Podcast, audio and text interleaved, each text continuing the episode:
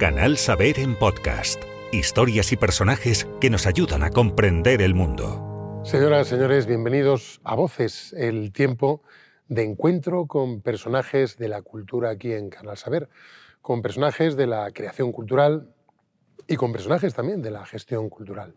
En esta ocasión escuchamos una voz eh, que me es muy cercana, que me es muy familiar y por tanto es una voz doméstica, una voz hogareña, una voz querida.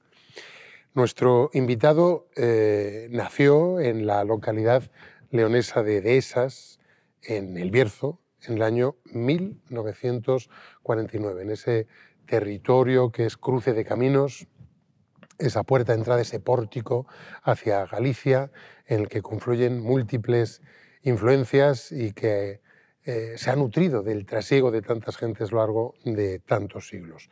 Tuvo una infancia feliz en el seno de una familia de labriegos en su Bierzo natal y la vida y los caminos le llevaron, entre otros sitios, a la Universidad de la Sorbona en París, con 20 años, donde estudió sociología. Allí también se formó en armonía, en composición y en guitarra. Comenzó ahí una amplia, fecunda muy intensa trayectoria como intérprete, como compositor, como cantautor, que quizás es un concepto un tanto obsoleto, pero es, una, es un significante que sigue plenamente vigente y que alude pues, a un concepto eh, seguramente en, exclusividad. Eh, en París grabó su primer disco, Vida y Morte, hace ya más de medio siglo por el camino, más de 30 discos publicados, cientos, seguramente miles de conciertos en todo el mundo, numerosísimos reconocimientos como el Premio Castilla y León de las Artes o la Medalla de Oro al Mérito en las eh, Bellas Artes, por citar solo algunos otros. Es una voz legitimada para romper el silencio, como decía Amado Nervo. ¿no? Las voces eh, más autorizadas para romper el silencio son las de la poesía, las de la música y las del amor. En su caso, seguro que confluyen estos tres ingredientes. Amancio Parado, bienvenido a Canal Saber. Bien hallado, Chema. Me ha gustado mucho eso de Madonero. Sí. O sea, palabras dignas de romper el silencio, las de la música. la poesía, las de la música, las del amor. Quizás habría que añadir las del conocimiento, las de sabiduría, que también merecen ser explicadas, pero de alguna forma también dice Antonio Moneda que en realidad todos los géneros son uno, la poesía, ¿no? Sí, y todos los cimientos, y todos los cimientos, iba a decir, sentimientos, el amor, son el amor. Esto de, hacer entrevistas eh, tiene desigual dificultad. Hay entrevistas más fáciles, entrevistas más difíciles. Generalmente las más difíciles lo son por la complejidad o por la riqueza del personaje, o también cuando se trata de personajes que han sido reiteradamente entrevistados, el buscar un nuevo enfoque, un nuevo matiz. En su caso eh, coinciden ambas circunstancias, así es que no es nada fácil. Así ¿eh? Permítame que se lo diga. Nos tratamos de tú, usted. De tú, por favor, de tú, de tú, de tú. Y luego está pues el tono, ¿no? El tono de las entrevistas, que es lo que marca y lo que da personalidad.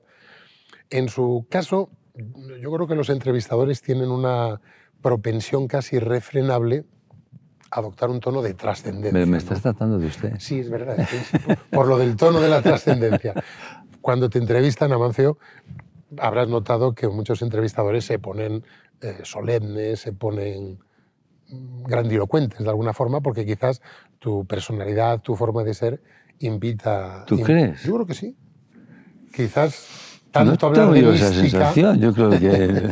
tanto hablar de mística te ha creado una especie de, de halo ¿Ah, mágico. No, pero bueno, las coronas y las alas y quedan en el camerino. Las pongo luego cuando salga. En todo caso, permíteme un tono, eso sí, íntimo. Eso sí, claro. ¿Qué te recuerda el número 639? Pues es un número muy grabado en mi memoria porque cuando con diez años no cumplidos me mandaron a estudiar a mis padres con los salesianos acambados, en que entonces era el más allá, para, para un niño de esas, eh, le encargaron, entre las normas que había que, hacer o, deberes, el marcar la ropa.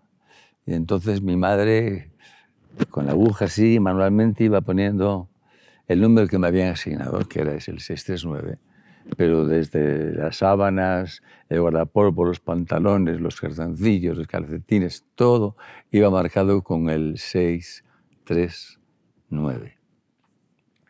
Cuatro años estuve allí con los salesianos que fueron felices, felices, porque allí en mi, casa se había cantado mucho y se sigue cantando.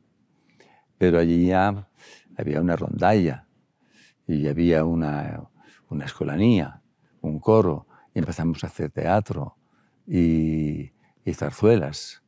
Cuatro años. Pero con los cuatro, a los 14 perdí la, con la pubertad, con los ardores de la pubertad perdí la, la, vocación. que se llamaba. ¿No crees que con gran pesar, eh? porque nos decían que si un salesiano se salvaba, salvaba a, a, los padres, a los tíos, a no sé cuántas generaciones? Y eso a mí me creaba una responsabilidad Dice, Dios, que tengo que ir al cielo, tengo que ser bueno ir al cielo, porque luego estaremos ahí todos juntos. Porque todo lo que no era aquel colegio era como el mundo y el, y el demonio. Tenía, en fin, vivíamos en ese, en esa, con esa sensación. Y yo no supe muy bien por qué fui, ni tampoco, sé bien, tampoco supe muy bien eh, por qué lo dejé ni cuándo, pero sí recuerdo que una vez estábamos, estaba mi padre segando en un prado de alfalfa y yo cargaba el, carro con las vacas y mientras él segaba me dijo, porque teníamos 15 días de vacaciones, y me preguntó, ¿vas a volver entonces? Porque te veo así un poco dubitativo. dije, pues la verdad es que no sé, papá, no sé qué hacer. Dice, pues tú sabrás, hijo mío. Era lo que siempre me decía mi padre. Mi padre. Tú sabrás, hijo mío. Y bueno, él seguía segando, yo seguía cargando. Eh, dije, es que insistió, porque si, si tienes, si vuelves, tu, padre, tu madre te ha comprado, te hemos comprado una ropa y la tiene que marcar con el 639. El 639. Y si no, y si no, ¿por, ¿por te la va a marcar? Ya, ya, ya. Bueno, pues seguimos trabajando y ya de vuelta de casa, íbamos los dos encima del carro, encima sentados en la alfalfa y con la, la roja y la estrella tirando de carro. Y yo venía dándole vueltas y le dije, papá, dice, ¿qué? Dile a mamá que no marque la ropa. Y ahí, ahí acabó la historia, en principio del 639. Pero ¿Quieres que siga con el 639? Porque tiene otra situación después. No, había ningún disco titulado 639, pero, pero podía ser un buen título. No, pero es que luego te estoy hablando que eh, yo tendría entonces 14 años, pues con 11 años o 12 más tarde, eh, yo le, encargué a un luthier en Madrid, a Marcelino López Nieto, Ciudad Jardín, eh, una guitarra una guitarra de concierto. Y el, yo fui a su casa pensando que la guitarra era, decir, ¿cuál quieres? Y comprar esta o la otra. Y me dice, no, tienes que esperar un año. Dije, pero ¿cómo voy a esperar un año por la guitarra? Dije, sí, sí, porque yo hago cuatro guitarras al, al año, seis o ocho, no sé, y entonces hasta dentro de un año no te la puedo tener hecha. Dije, bueno, pues esperaré vivió en Segovia, ya me avisaré de usted, me escribió una carta con una pluma Montblanc, que era un hombre muy ceremonioso, y siempre nos tratamos de usted, él y yo, de los pocos, por no decir el único amigo, con que siempre nos tratamos de, nos tratamos de usted. Al cabo de un año, él me dijo, ya puedes venir por la guitarra. Yo muy, muy emocionado, fui a buscar la guitarra y la abro, una guitarra preciosa que, que conservo, y veo la etiqueta, y la etiqueta decía, guitarra construida por Marcelino López Nieto, casa fundada en 1949, dice antes el año en que yo nací. Guitarra número 639. Esos son los salesianos, ¿eh? De alguna forma le, no, yo creo que es, le habían predestinado. Es María Auxiliadora. Sin duda. Bueno, pues con los salesianos llegó el primer contacto con la música, que de, de todas formas siempre estuvo muy, muy presente en su infancia, ¿no? En, el campo, pues sí, se, se, cantaba tanto en, en, español como en gallego, que es la, la lengua eh, habitual en su infancia, la lengua, de, la lengua de su madre, de su abuela de Obarco. sí, pero ya esa abuela no la conocí.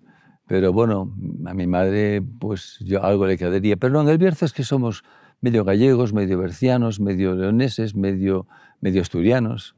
Y entonces yo celebro esa condición fronteriza porque estás ahí, te das cuenta de lo relativo que son las, esas rayas que trazan los hombres en el mapa y que luego ni los ríos, ni, ni el viento, ni los pájaros las respetan. Entonces te da un aire como de, no sé, no tienes esa... Eh, yo me he sentido sin esa rémora. Uy, amo lo propio, porque la infancia es la patria, y cada vez que llego a, mi pueblo y de pronto enfilo ya el, camino y veo los montes de Ferradillo, las médulas, la quiana, eso, como diría don San Juan de la Cruz, están eh, en mis entrañas dibujados. Pero yo creo que a veces hay un excesivo amor por lo propio que te impide ver y valorar lo, lo ajeno o no lo, no, no lo tan lejano. Y creo que ese amor por lo propio a lo que nos tiene que animar es a labrarlo para hacerlo mejor, porque como decía don Antonio Machado, no es patria la tierra que se pisa, sino la tierra que se trabaja. Y tras los salesianos y María Auxiliadora vino algo más prosaico, que fueron las orquestas de, de pueblo, ¿no? Sí, después, mientras hacía el bachillerato en Ponferrada, pues un día estaba mi padre regando una finca de manzanos y el, el cerador del agua, el que cuidaba de que los turnos de, riego se cumplieran, que recuerdo que era un hombre alto, rubio, muy un poco celta, se llamaba Guillermo, le estaba contando a mi padre, en Villaverde de la Abadía acaban están cuatro chavales han fundado una orquesta, una trompeta, creo que son dos saxos, un acordeón y la batería, y están buscando un vocalista. Yo estaba atento, pero no me atrevía a decir nada. Y mi, mi padre le dijo, pues podían llamar a este que está todo, todo, todo el día cantando. Y me pregunta Guillermo, desde su altura, ¿a ti te gustaría? Dijo, hombre, a mí me encantaría. Pero voy a hablar con ellos. Y entonces me, me citaron a Villaverde de la Abadía, a un desván donde ellos ensayaban. ¿A ti te gusta cantar? Sí, mucho, lo que más. Cántanos algo. Y le canté una canción por Antonio Molina, que era mi ídolo entonces, y hasta, y en cierto, hasta cierto punto lo sigue siendo ahora. Y me dije, no, pues, pues bien, mírate, llévate, ¿y sabes leer música? Dije, un poco he aprendido de solfeo y tal. Pues llévate esta partitura. Y me dieron un paso doble que se titulaba Tengo miedo, torero. Y yo me la, estudié y a la semana siguiente cogí la bicicleta y me fui a ensayar y canté la canción. Tengo miedo torero.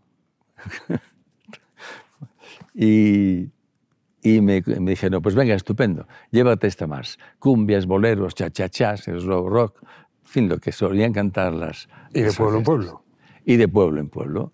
De romería en romería. Y, y feliz, y en escenarios llevamos cuatro o cinco altavoces de aquellos de bocina que nos teníamos que subir a los postes de la luz para, para colgarlos, un amplificador mm, y un micrófono para toda la orquesta. Yo no sé cómo podía sonar aquello, pero sonaba y a mí me encantaba ver cómo la gente se animaba bailando y, y desde allá arriba ibas viendo cómo se fraguaban algunos amores, o por lo menos algunos ligues, y que todo de alguna manera, con una canción o con otra, eh, ibas como pastoreando esos, esos afectos. ¿no? Y fueron dos o tres años que lo recuerdo también con, con alegría. Empezaba a ganar también un, un dinerillo, pero sobre todo cantaba, que era lo que siempre me había gustado hacer y continuaba los estudios, hablaba de los manzanos de, su padre, que fue un pionero de los cultivos frutícolas en el Bierzo, y decide ir a, Valladolid a estudiar una titulación novedosa en aquel momento, que era eh, empresariales aplicado al, sector agrícola. Sí. Mi padre fue uno de los, de, unos, de los pioneros, efectivamente, en la fruticultura. Y fue un cómplice muy importante para los agentes del Servicio de Extensión Agraria, que eran unos verdaderos apóstoles eh, agrarios, ayudando a la gente, eh, convenciéndoles de lo que había que hacer, la rotación de cultivos, mm, etcétera, la concentración, el regadío.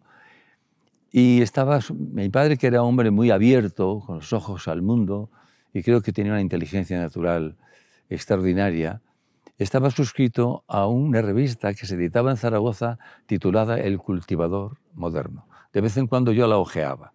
Y una vez vi, hablaba de un centro de estudios recién creado en Valladolid, fundado por los jesuitas, que se, que se llamaba INEA, Instituto Nevares de Empresarios Agrícolas. Como tú decías, ciencias de la administración de empresas aplicadas a la, agricultura. Los jesuitas fueron pioneros de esos estudios en España, con ICADE, con ESADE y demás. Y yo le dije, acabé, al acabar el bachillerato tampoco sabía bien qué hacer. A mí me gustaba el teatro, me gustaba la pintura, me gustaba, por supuesto, la música, pero es que eso desde un pueblo allí rural, aunque tenías tiempo para pensar y soñar en todo esto, cuando ibas de pastor con las vacas o tenías que esperar a que el agua corriera regando los, las filas de los manzanos, era como un sueño imposible, más bien. Y le dije, papá, ¿y qué te parece si, si, si hago, porque lo admiraba muchísimo? Y él me dijo una vez más, tú sabrás, hijo mío. Y entonces, bueno, pues me matriculé. Y recuerdo que cogí a la furgoneta y nos, me dejó allí en Valladolid, en Valladolid, al lado del Palacio de Santa Cruz, donde una parte del Colegio de San José lo dedicaban desde dos o tres años antes a esos estudios. Estudios muy interesantes, porque no son, son, no son estudios que te hagan especializarte en nada, porque un empresario no tiene por qué ser especialista en nada, pero... Una visión general.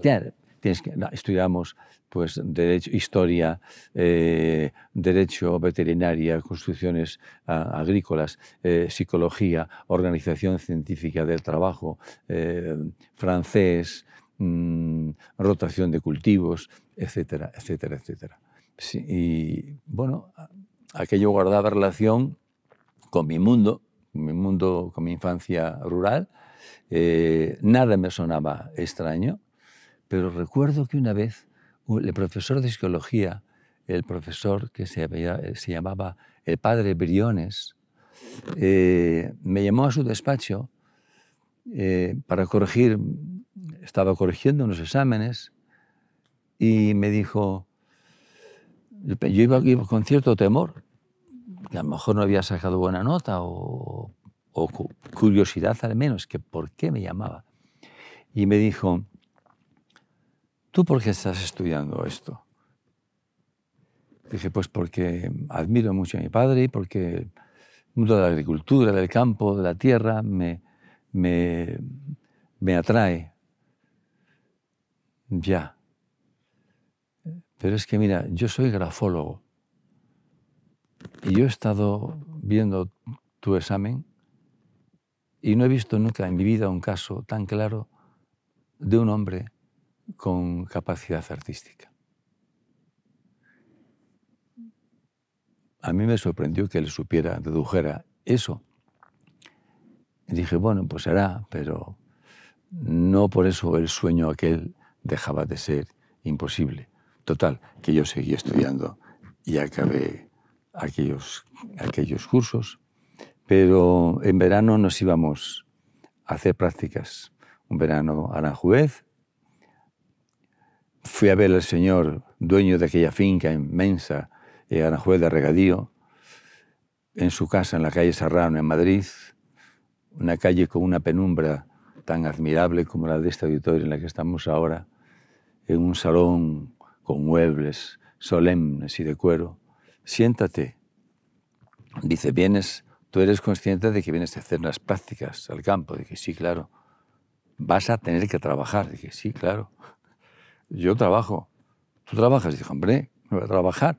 Me, me, me, me, casi me sentí ofendido. Dice, no, porque a veces han venido algunos que no tenían ni, idea. No, no, yo sí. Y bueno, el siguiente año me fui a Francia. ¿Por qué? Porque leyendo en otra revista, leí que en Francia no solo el cooperativismo, sino una forma más avanzada o distinta eran los GAEC, Grupo Agrícola de Explotación en Común. Y eso consistía en que cuatro, tres o cuatro familias ponían en común no, no las tierras, pero sí el trabajo, la maquinaria, y para ayudarse, lo que espontáneamente la gente hacía aquí en el Bierzo se hacía en España, en el campo, ellos lo hacían ya de una forma un poco más racional y con contabilidad y con fin, organización científica del trabajo.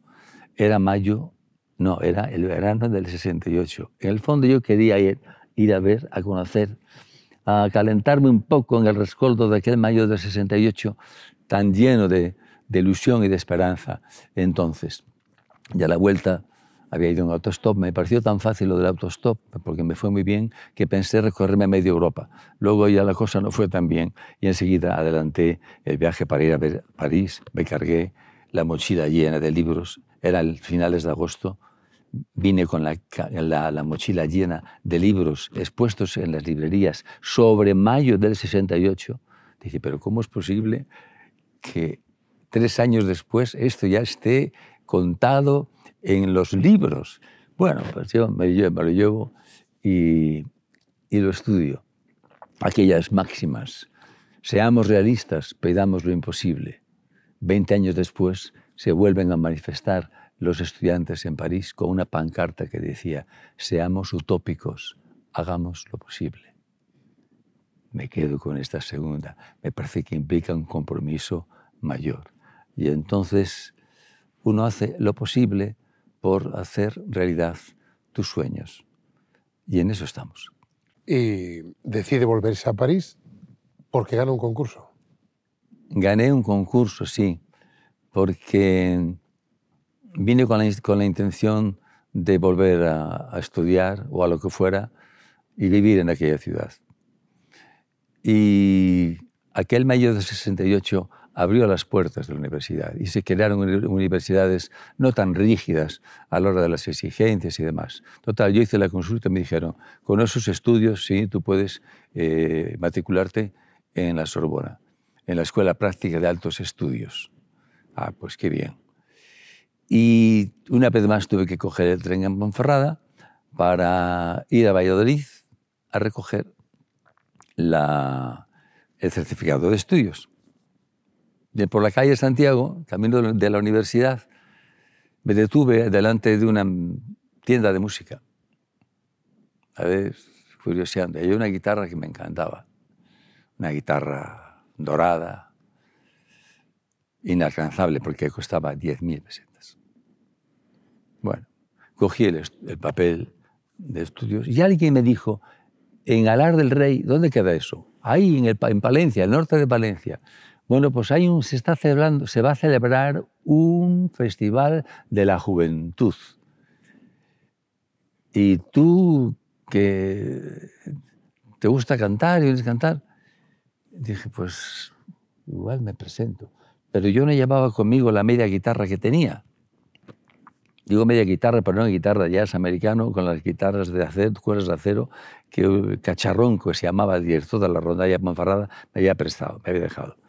Pero pensé, malo será que alguien de los que concurse no me deje su guitarra. Total, cogí el tren y en vez de ir para Monferrada, tiré para el norte. Me llegué a Alar del Rey, un pueblo Castilla muy distinto del Bierzo, un pueblo cereal, dorado también. Y allí me encontré pues, con los otros cuatro o quince concursantes y un artista ya que empezaba a sonar, que era Pachi Andión, como artista invitado. Bien, yo canté una canción en gallego, lo más antifestival que te puedes imaginar, para Habana, larga, sobre la inmigración, de, en tiempos de Rosalía, de los gallegos a la, a la Habana, en tres partes muy distintas la canción. Yo no sé por qué canté esa canción. Seguramente porque era la última que acababa de hacer y todavía tiene ese olor del pan recién cocido, ¿no? O recién sacado del horno. Canto esa canción, bueno, oye, y me dan el, y me dan el primer premio, una galleta de oro. Yo salí al escenario de aquel teatro todo ilusionado, abracé, besé a la reina de las fiestas, que era la encargada de darnos un trofeo precioso, precioso, una galleta de oro que luego me di cuenta que decía Siro, galleta Siro, porque era patrocinador de aquel festival, con una espiga mm, dorada de trigo. Y un sobre me dio que guardé sin darle importancia. Y cuando a los 10 minutos ya, cuando pasaba esa emoción, eh, no sé si al querer sacar el pañuelo, vi aquel papel, el sobre lo abrí y había 10.000 pesetas.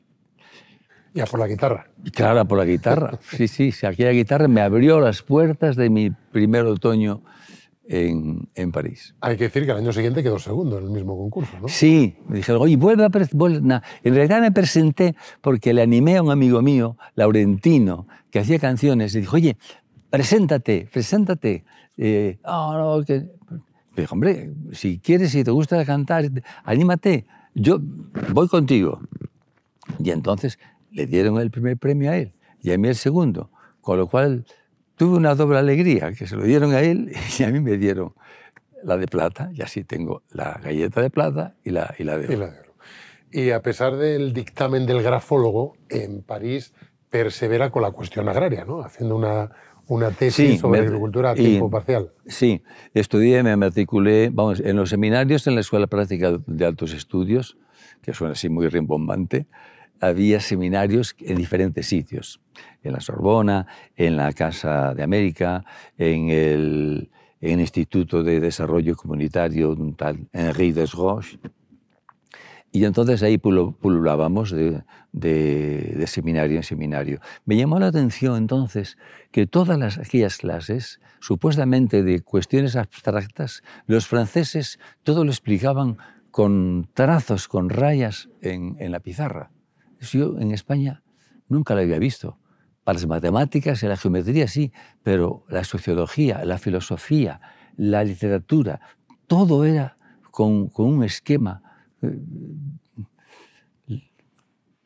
bien, acabé los estudios y... pero poco a poco ya me fui perdiendo. Ya me fui perdiendo y ganando para la canción.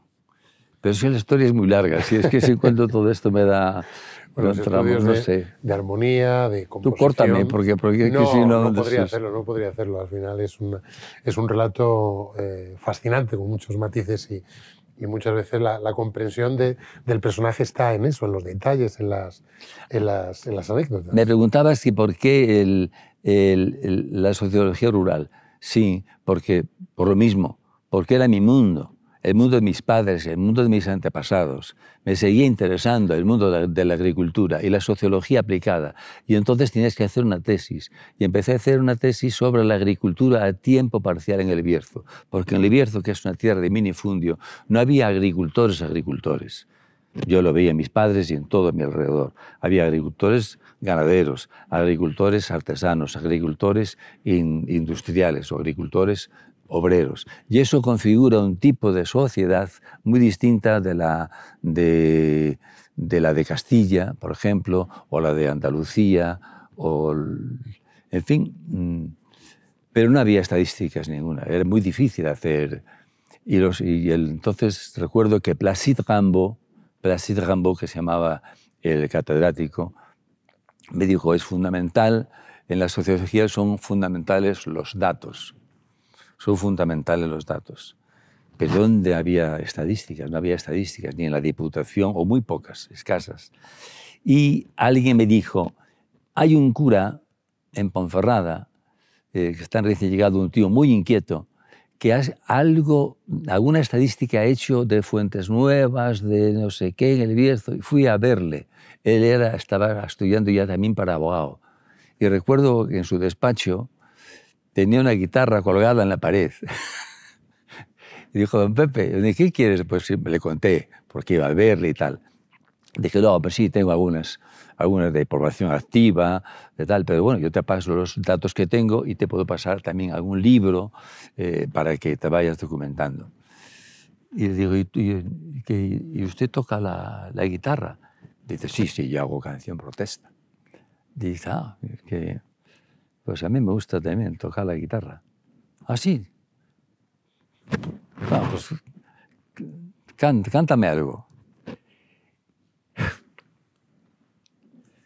Es que me, emociona al, al, recordar a este hombre. Porque luego fue muy amigo mío y, y ya falleció. Y entonces él, cuando canté la canción, se quedó así como diciendo, pero, pero ¿tú qué haces estudiando eh, sociología rural? Pero tienes que dedicarte a esto dedícate a esto. Dije, ya, ya me gustaría a mí, pero es que... Y claro, ya eran varias llamadas las que te, había tenido, ¿no? Y ganas no me faltaban. Y la verdad es que al poco tiempo de llegar a, a, a, París, una vez en la Casa de España, pues también había un tío con la guitarra, yo cogí la guitarra, canté una canción y me dijo, oye, ¿tú qué haces? Lo mismo, el mismo diálogo. Pero hombre, dedícate a esto. Dijo, pues voy a tener que dedicarme. y dije, me estoy organizando un festival de la nueva canción de los pueblos ibéricos en el Palais de la Mutualité. Paco Ibáñez, Raimond, y Tilimán y Quilapayún. ¿Quieres cantar ahí? Que van bien de voces teibes de Galicia. Dijo, hombre, pero ¿cómo lo voy a querer? Y, y canté. Por Rosalía. Y canté. Por Rosalía, sí. Por Rosalía y que no sé si caminando, dos o tres canciones, ¿no? Y entre bastidores había un señor que nada más ahí me dijo, oye, chaval, mm, yo soy vasco, dirijo un grupo aquí de centros de migrantes de vascos, quiero que vengas a cantar a, mi centro de migrantes. Te invito a cenar, ¿has comido alguna vez has, has cenado en un restaurante chino? Dijo, un restaurante chino, ¿cómo es eso? Para hablar con un vasco de canción gallega. Y entonces me, llevó a cenar al restaurante chino y a la semana siguiente fui a un centro de migrantes vasco a cantarles en gallego y en castellano. Y allí se corrió la voz y, empezaron, y empecé a dar conciertos por los centros de migrantes. Y entonces en Casas de la Cultura y fundamos un grupo de teatro que se llamaba Candilejas Teatro Popular Independiente que ensayábamos en los sótanos de la iglesia de Saint-Germain-de-Prés y hicimos la farsa justicia del corregidor. Y entonces eso nos abrió las puertas de las casas de jóvenes y de la cultura. Y antes de, la farsa yo cantaba unas canciones. En fin, ya ves, los caminos del Señor, como son. Los caminos, ¿verdad? Siempre los caminos. Los caminos del Señor. Y bueno, pues ahí surge la, la vocación alternativa. No, la, vocación yo creo que salió, ya venía de, de muy atrás. Una vocación eh, hacia el arte, hacia la creación de la belleza, que es lo que has hecho durante, durante tu, es la, esencia ¿no? de, un, de, un, creador artístico. Y surge también un ámbito que te ha distinguido, en el que creo que ha sido realmente excelente, que es en el de extraer la melodía de los versos. Tú, tú hablas de que en realidad el proceso no es poner música a los versos, porque los versos nacen con música, solo que no la conocemos. ¿no? Realmente la, habilidad está en escuchar los versos con un alma de, trovador, ¿no? de cantor, y extraer esa esencia musical que contienen. Claro, pero eso, yo no era consciente de eso. Eh, esa, ese pensamiento me lo regaló, digamos, María Zambrano, porque muchos años después alguien le, le llevó el disco que había grabado en el 1977 sobre el cántico espiritual. Y ella escribió un... le encantaba. Y me dijeron sus amigos, Ángel Valente, Ana Martín Gaite, que todos los días escuchaba el cántico. Y conocí muchos años después al profesor de la Universidad de Ginebra, que ahora mismo no recuerdo su nombre, me dijo, yo fui quien le llevó el disco a María Zambrano a su casa. Llegué, estaba Ángel Valente, estaba otra persona, y le dije, María, te traigo este regalo. el cántico espiritual de San Juan de la Cruz. Dije, lo puse en el tocadiscos, nos sentamos, empezó a sonar, acabó la cara A, el silencio, nadie decía nada. María Zambrano parecía que estaba en otra parte. Me levanté, le di la vuelta la cara B, acaba el cántico y todos estábamos pendientes de qué decía o qué hacía María Zambrano. Y ella nos miró y, me, y dijo, es un milagro.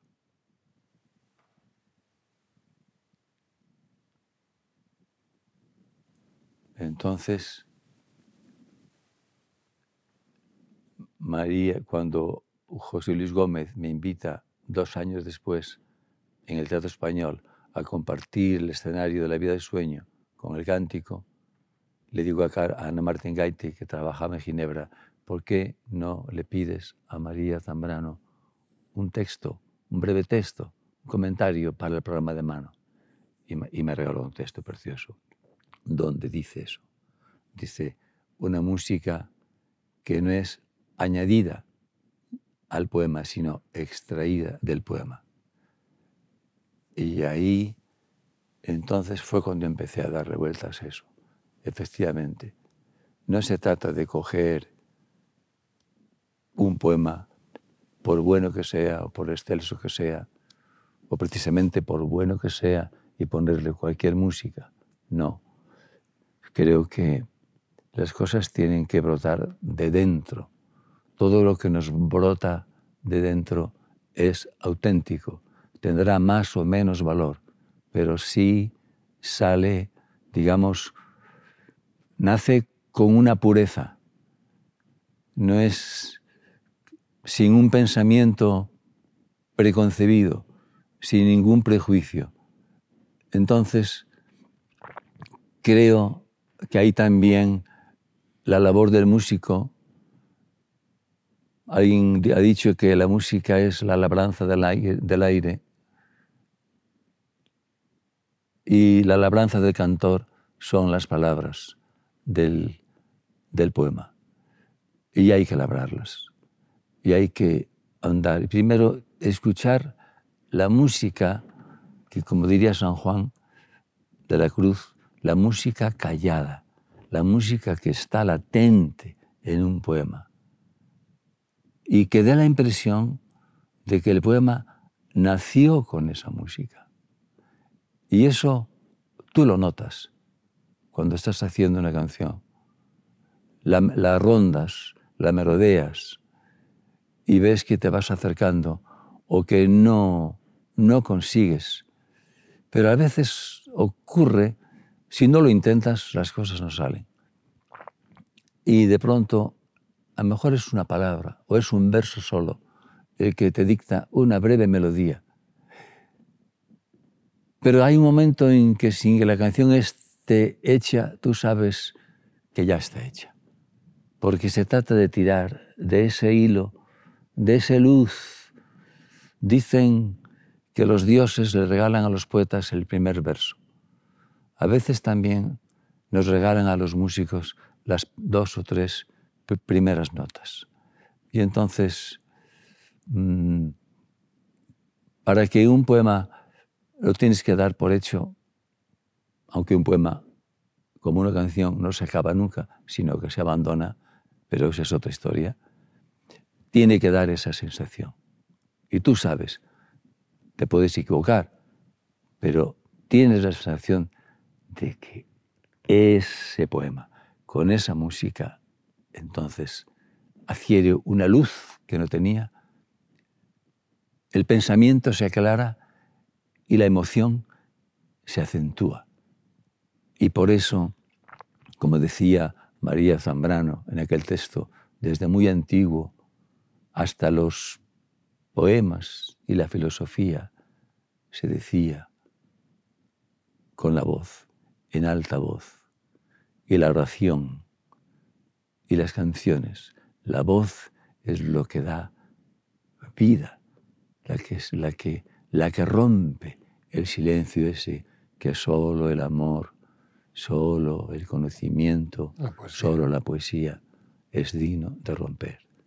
Porque la música anida en el silencio. El silencio es como el papel en blanco para un escritor. Y tienes que ser muy respetuoso para... Y no, y atrevido también. Porque dices, ¿y cómo te atreves? Es que si piensas en eso de cómo te atreves a poner música al cántico o, no sé, o la Oda a la vida retirada de Fray de León, que ya me gustaría, ¿y por qué no te vas a atrever? Si tú lo sientes, ¿qué son los poetas? Los poetas son instrumentos, todos somos instrumentos de algo y necesitamos que alguien toque ese instrumento. Y los instrumentos son buenos cuando tienen resonancia, una propia resonancia. Y, notas que esa resonancia contagia a, los, a los otros instrumentos y a los objetos que hay alrededor, y al aire, y a los oídos, y al alma, y al corazón del que está enfrente, que es el locutor, que es el que da sentido el otro al trabajo que tú haces. Porque la elocuencia está tanto en el que habla o en el que canta como en el que escucha. Se suele poner el acento en la sensibilidad del artista. Bien, se, se, le supone la sensibilidad al artista, pero ¿de qué le importaría o de qué le, de qué le valdría la sensibilidad a un artista si luego no tiene enfrente un locutor, un espectador, un oyente que tenga también esa misma sensibilidad? Solo que él no se había dirigido o no había reparado o no tiene esa facultad, tendrá otras, pero desde luego no somos nada sin el otro.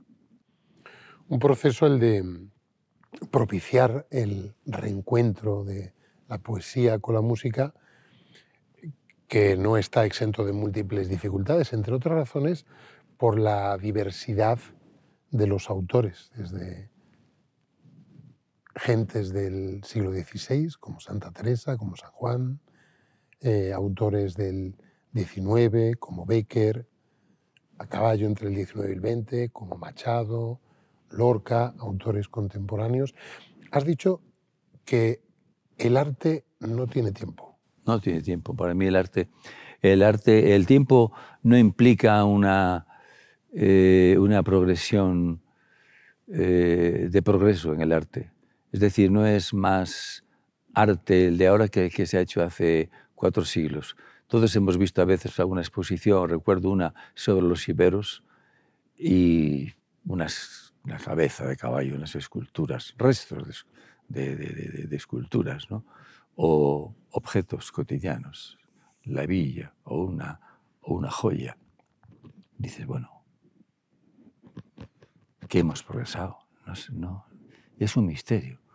Para mí eso es un misterio.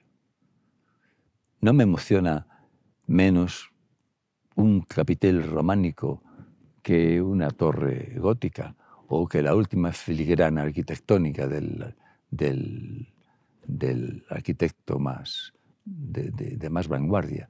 No me emociona menos una cantiga de amor y de amigo de un trovador del siglo XII que el cántico de San Juan de la Cruz o un poema de, de Mestre, de Gamoneda, de Colinas, de Pereira, por citar poetas de esta tierra leonesa en la que estamos.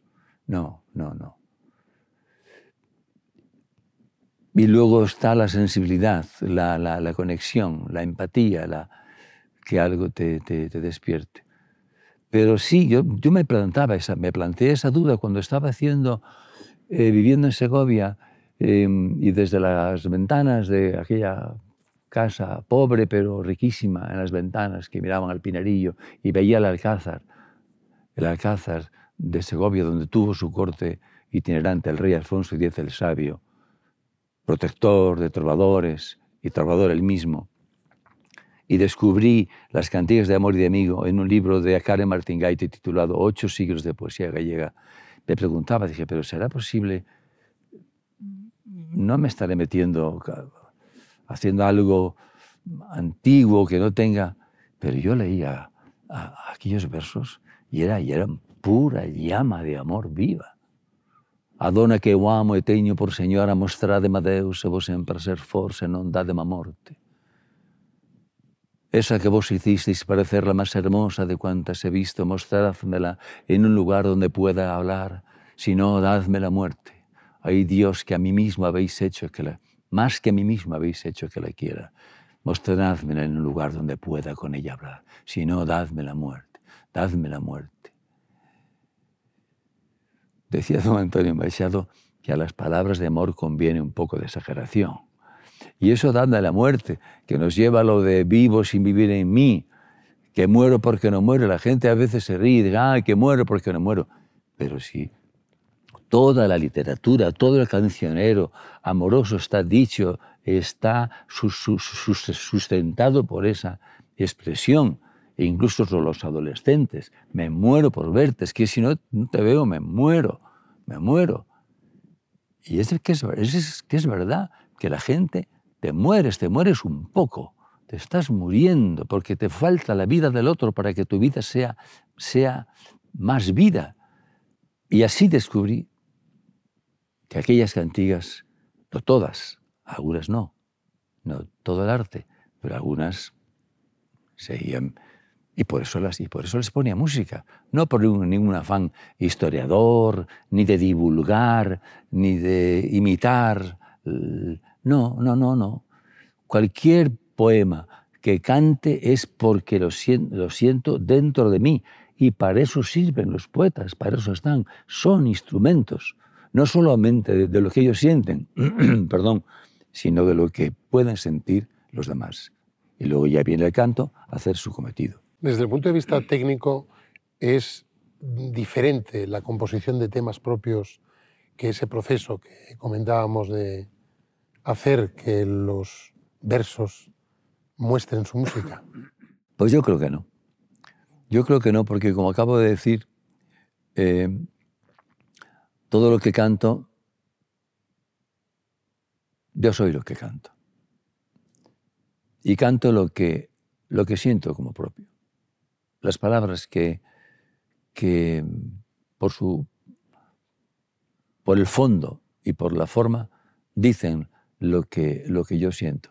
Aunque a veces no acierte a decirlo y me quede en ese balbuceo de un no sé qué que quedan balbuciendo. Pero ahora, por ejemplo, acabo de hacer un disco, después de tanto tiempo, con letras, letra y música propia. Prada Prada. Exactamente, lo llamo Prada Prada porque son mis, mis dos apellidos. Teresa Prada y Nicolás Prada. Dando a entender eso, que la música. Pues no siento más míos esos poemas que, que cuando me pongo a cantar La llama de amor viva o la antífona del otoño de, Carlos Mestre o, o, Partiste esos mis amores de Juan de, la Encina. No. Es que creo que los poetas ahí son afluentes, son afluentes en diferente tiempo, pero son como esos veneros que nacen. Ahora cuando venía a León me quedaba contemplando esa sierra, los montes nevados, qué maravilla ver esa blancura. Y de ahí vienen esos, de esas fuentes, de las entrañas, nace el caudal poético de cada, de cada, de cada, de cada poeta. Y conforman entre todos ellos un mismo caudal, que es el río de nuestra vida, el río de nuestras emociones. Y por ahí andamos. ¿Y te gusta definirte como como cantor porque está a medio camino entre trovador y cantaor. Y cantaor, es que el flamenco me encanta. Creo que en España es, es el único folclore que se ha mantenido vivo continuamente y se ha desarrollado. Y, he pensado alguna vez en eso. Y me parece que es porque es hondo. Es un cante hondo. Hubo un crítico que en, tu disco eh, a Federico eh, dijo que habías hecho un disco de cantejondo. Sí, no sé si era lo de Federico o lo de Rosalía. Sí, sí, me decía él, dice, aunque parezca un no sé qué, un, algo disparatado, creo que estamos ante un disco que podíamos considerar de cante hondo. Era Rosalía, sí, era Rosalía. Y era Antonio Gómez, el crítico que, lo, que, que dijo, que dijo aquello. Y no me extraña, porque mucho tiempo después descubrí que García Lorca, uno de los fundadores con, con Falla y otros amigos del primer eh, festival flamenco, hace ahora 100 o 150, 100 años, 150, no recuerdo bien, será 100 años, será 100 años, en Granada, era un gran admirador de Rosalía, como lo era, como lo era Antonio Machado, un poeta hondo. ¿Cómo la llamaba? Mi hermana. Mi hermana en tristeza. En tristeza. El ángel mojado de Galicia. Es verdad, Rosalía es muy, es muy honda, es muy honda. Anoche, ayer ensayando con, con el violonchelista Ángel Luis Quintana, eh, en gallego trataba de, de decirle eh, reparar como uno ha reparado tantas veces en lo que cantas para que la música sea acorde con lo que dice. Versos como ¿Qué pasa alrededor de mí? Lo diré en castellano. ¿Qué pasa a mi alrededor? ¿Qué pasa? Que no sé, no lo sé. Tengo miedo de una cosa que vive y que no se ve. Tengo miedo a la desgracia traidora que viene y no sabemos nunca por dónde viene. No digas que eso no está, no, no está mmm, llamando la atención a esos momentos que a veces surgen precisamente cuando te sientes más feliz, cuando todo es sonrisa a tu alrededor. Te entra un, un miedo de que, de que se rompa ese hilo tan sutil de la, del contento, de la felicidad, de la armonía. Eso es lo que hacen el cante hondo, el. Y porque es hondo, y porque tiene las raíces muy adentro, muy profundas, por eso crece y sus ramas se expanden y pueden, y pueden eh, afiar, desafiar eh, experimentos, porque no pierden la savia, no pierden esa, esa, esa, esa continuidad que viene de, de muy lejos, viene de no sabemos de dónde. Y tantos poetas, Amancio, hermanados por tu música, desde, desde Juan de la Cruz hasta Federico, otros contemporáneos, quizás puedas imaginarlos como una especie de, de hermandad, ¿no? Hermandad las estrellas. Sí, hermandad una especie de, santa compañía poética que te siguen allá donde vas, ¿no? Escenario, no, pero siento como tú también mucha eh, fascinación por Galicia. Ser berciano es una forma de, de ser también gallego, pero indudablemente por la vecindad es eh, algo que a mí también me contagia y me No es que conmueve, cuando hablabas de las estrellas, Hermandad de las Estrellas, pero te, Hermandad- te- te- te veo a ti y detrás de ti veo todo ese séquito de, Sí. de creadores a lo largo de tantos siglos. Decía Curros Enríquez en un poema dedicado a Rosalía de Castro, decía, hai dos que levan na frente unha estrela, hai de los que llevan no bico en los labios un, un cantar. Sí, son estrellas, son estrellas. A veces no las más cercanas ni las más brillantes, pero todas tienen su importancia, también las que están muy lejos. Amancio, ¿más místico o más romántico? Pues debo tener un poco de todo, pero no, no me he pesado, no me he analizado en ese sentido. Soy, soy lo que canto, soy lo que canto cuando lo canto, sobre todo. Cuando lo que canto, soy lo que canto. Eh, y es cuando dejo de ser yo. Es cuando dejo de ser yo. Cuando el, el, el carnet de identidad desaparece. Y soy, tengo la sensación me gusta salir al escenario, por ejemplo, sin nada en los bolsillos, nada. Eh, y mi- lo que me gustaría es ser solamente una energía en forma musical que, que, que recupere, que traiga, que reviva, porque la música vive en el presente y, necesita ser, salir del libro. La poesía no la puedes leer también, un buen músico puede leer y oír la música leyéndola, pero y la, la poesía, la voz es lo que da la vida.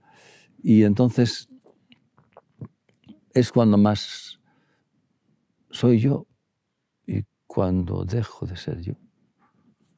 Una voz desnuda. Algo así, algo así, algo así, ¿no? El, el alma va arropando.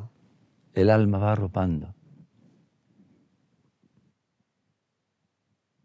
Viviste de hermosura. Viviste de hermosura la música. No, es el alma, el alma. El alma ropa y arropamos el alma. No sé. De pronto me parece que el alma está aquí, en, esta, en este brillo de ese foco que nos está iluminando ahora. Todas las cosas tienen, tienen su alma. Y dicen que la poesía es el alma de cada cosa. Decíamos que tienes mucho de, de labriego, por tu infancia, por tu vida, porque ser músico es, labrar el aire. ¿Qué tienes de pescador? De pescador muy poco, pero aprendí a nadar y a pescar en el río Sil, con mi padre y con mi abuelo. El mar de tu infancia. Cuando llegaba esta época en la que estamos ahora, época de, de mi abuelo tenía un avante, un avante es como un cazamariposas grande que se mete en las charcas y sacas los pececitos pequeños. Y entonces las madres hacían un caldo de peces. Y con mi padre íbamos a pescar con una red. Pero había una forma de, de, de pescar que tiene su gracia, que se llamaba los niños. Íbamos a pescar pez al canto. Se llamaba así. Vamos a pescar peces al canto. ¿Y sabes cómo era esa, esa forma de, pescar? Ibas por la orilla del río y el agua era entonces tan limpia. Veía los peces eh, cómo se metían debajo de las piedras y salían. Da un poco de, no sé qué contarlo, pero es así. La vida en el campo es vida y muerte, es, es, es eh, y toda nuestra vida así, y, lo que nos contiene también. Eh, ¿Por qué se llamaba el canto? Porque cogías una piedra y con ese canto rodado lo lanzabas encima de la piedra donde se guarcían, alrededor de la cual andaban los peces. Y algunos de ellos entonces supongo que perdían la cabeza y salían flotando al agua. Y entonces los cogíamos. También andaba pájaros, siempre con la cabeza llena de pájaros, pero tenían menos... Peces así pesqué pocos, pero pájaros, anduve mucho, mucho, mucho más a pájaros, pero yo creo que no maté ninguno, pero se iban, se iban casi todos heridos. ¿Y qué tienes de peregrino? Peregrinos de la vida. He hecho el camino de Santiago, pero no como lo hacen peregrino de verdad, no. He ido muchas veces a Santiago, he ido y he recorrido el camino de Santiago, porque creo que el camino de Santiago eh, fue muy importante, lo sigue siendo, pero tuvo una importancia entonces muy distinta de la de ahora. Era una vía de comunicación enorme. Y me alegro de haber nacido en una tierra atravesada por el camino de Santiago, porque creo que confiere a sus gentes la hospitalidad. Porque los peregrinos antes iban despacio, iban, siempre andando y volvían a pie. Conocían el camino, reparaban en la naturaleza. Tenían tiempo para pensar, tenían tiempo para hablar, se detenían, hablaban con la gente y la gente con ellos porque tenían curiosidad por saber de dónde venían y qué cosas les contarían. Hoy día, como estamos rodeados de tanta información, digital, parece que no. Y me da la sensación a veces cuando veo a los peregrinos que van demasiado enfocados al destino. Y yo creo que es el camino. Pero no puedo hablar de eso porque yo no he hecho el camino, realmente. he visto a los peregrinos y me da la sensación que se detiene menos tiempo, hay menos diálogo con la gente con la que atraviesan. Pero ese sentido de la hospitalidad sí lo he sentido en el Bierzo y desde luego en mi casa. ¿Qué tienes de monje? El amor por el silencio, por la lectura, por la, por la, por la soledad que no se siente como falta de compañía, por, eh, porque creo que eh, la soledad y el silencio van unidos y son muy necesarios para el músico y para el creador en determinados, en determinados momentos. Pero sin embargo también me encanta estar con los amigos y estar con la, con la gente y todos los seres que quiero. Me encanta también esa, esa, esa compañía, ese, ese rumor de voces, ese, ese bullicio risueño. ¿Y qué tienes de soldado? Porque todos militamos en alguna lucha. Sí, pues, pues no sé cuál será mi milicia, supongo que la del escenario. Por cierto, ¿qué tal te sientes desde la perspectiva del público? Bien, es que este, este auditorio de León me encanta. Creo que está muy bien escogido el, el color, la entonación de la madera, la amplitud, del escenario, la disposición del público. E incluso, fíjate, eh, aquí uno viene para dialogar, para escuchar lo que acontece en la escena y veo que hasta es bueno y que también propicia la conversación que tenemos ahora. Y luego os compañeros, as compañeiras do, do camiño, como Joan Baez, que compartiste con ella su último concierto. Sí, Joan Baez es que yo me enteré de casualidad que iba cantando por ahí Dios ríos, Dios fontes. Y, y cuando hizo su última gira, que no sé si fue hace dos o tres años, en Madrid, me invitó a cantar con ella esa canción. Decía, es la canción más hermosa que conozco a las palabras de amor conviene un poco de exageración. Sin duda. Y, y, bueno, sí, canté en el Teatro Real. Yo no había, no había, vuelto a cantar en el Teatro Real desde que canté una versión del cántico espiritual que escribió un gran amigo, músico y leonés, o gallego, aunque de gallego del nacimiento, que fue Ángel Barja. Allí estrené una versión del cántico para piano, violín, cello y, guitarra. Pues muchos años después canté con Joan Baez, Adito Ríos, Adiós Fontes, y al acabar el concierto me dijo, no te vayas, no te vayas, quédate, que es el último concierto de mi última gira. Y vamos a hacer unas, aquí una pequeña juntanza con los músicos, técnicos, para despedirnos. Efectivamente, fue un en el propio Teatro Real, en el Salón Verde que llamaban. Y al cabo un rato yo dije, bueno, nos tenemos que ir. Y dijo, no, no, no, que tengo un presente para ti. Yo pensé que me iba a regalar un disco, un CD. Y me dio, dijo, dije, pero esto es una guitarra. Dije, sí. Es una de mis dos guitarras. Y llevaba dos guitarras iguales. Cada canción la cantaba con una mientras cantaba una canción, un técnico entre bastidores la afinaba la, la otra. Y desde luego es un placer cantar con una guitarra perfectamente afinada. Y dije, pero, pero ¿cómo me puedes regalar esto? Dice, yo ya necesito, no necesito dos guitarras. Y Esa guitarra sustituye casi todo a, la, a las 10.000 pesetas, de alguna manera, ¿no? Sí, es que casi, por no decir todo, casi todo lo mejor que tengo en la vida, en la vida ha sido, un, ha sido regalo. Me lo han regalado.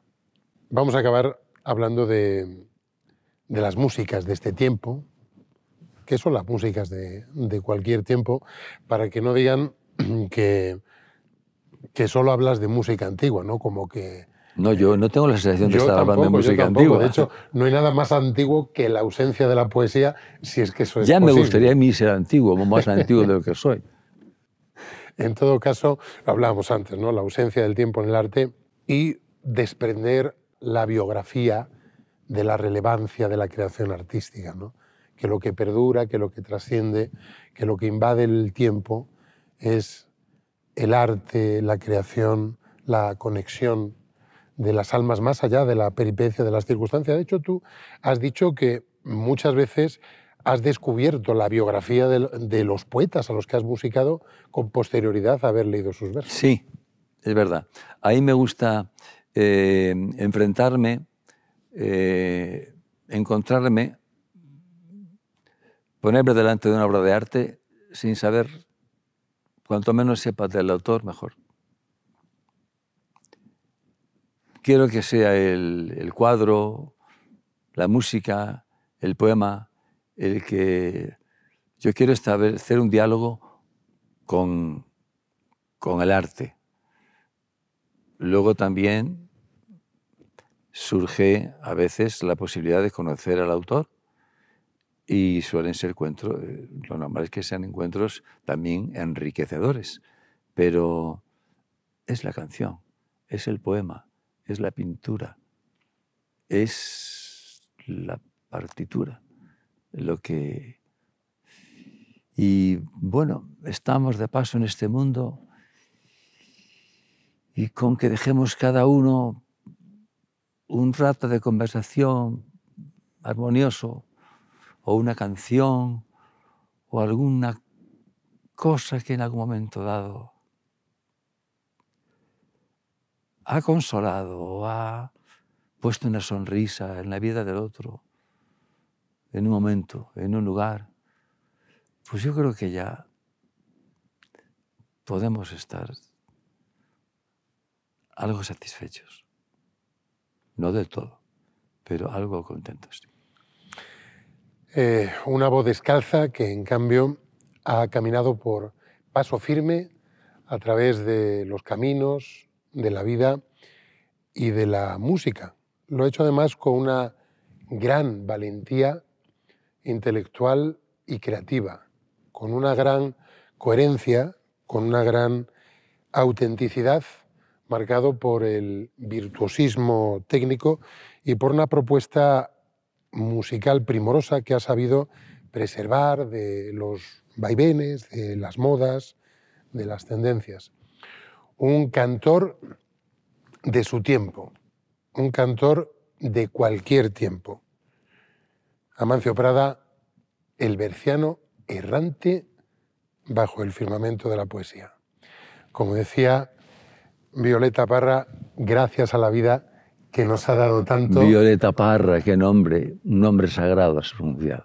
A mí la vida hoy me ha dado esta deliciosa conversación con Amancio Prada, que naturalmente he querido compartir con todos ustedes. Amancio, gracias, hasta siempre. Gracias a la vida. Y con la vida que efectivamente nos ha dado tanto y nos ha deparado personajes tan fascinantes como Amancio Prada y los que nos esperan aquí en el tiempo de voces en Canal Saber. Hasta una próxima ocasión, que sean muy felices. Adiós. Gracias por escuchar Canal Saber en podcast. Tenemos muchas más historias y personajes que descubrir juntos.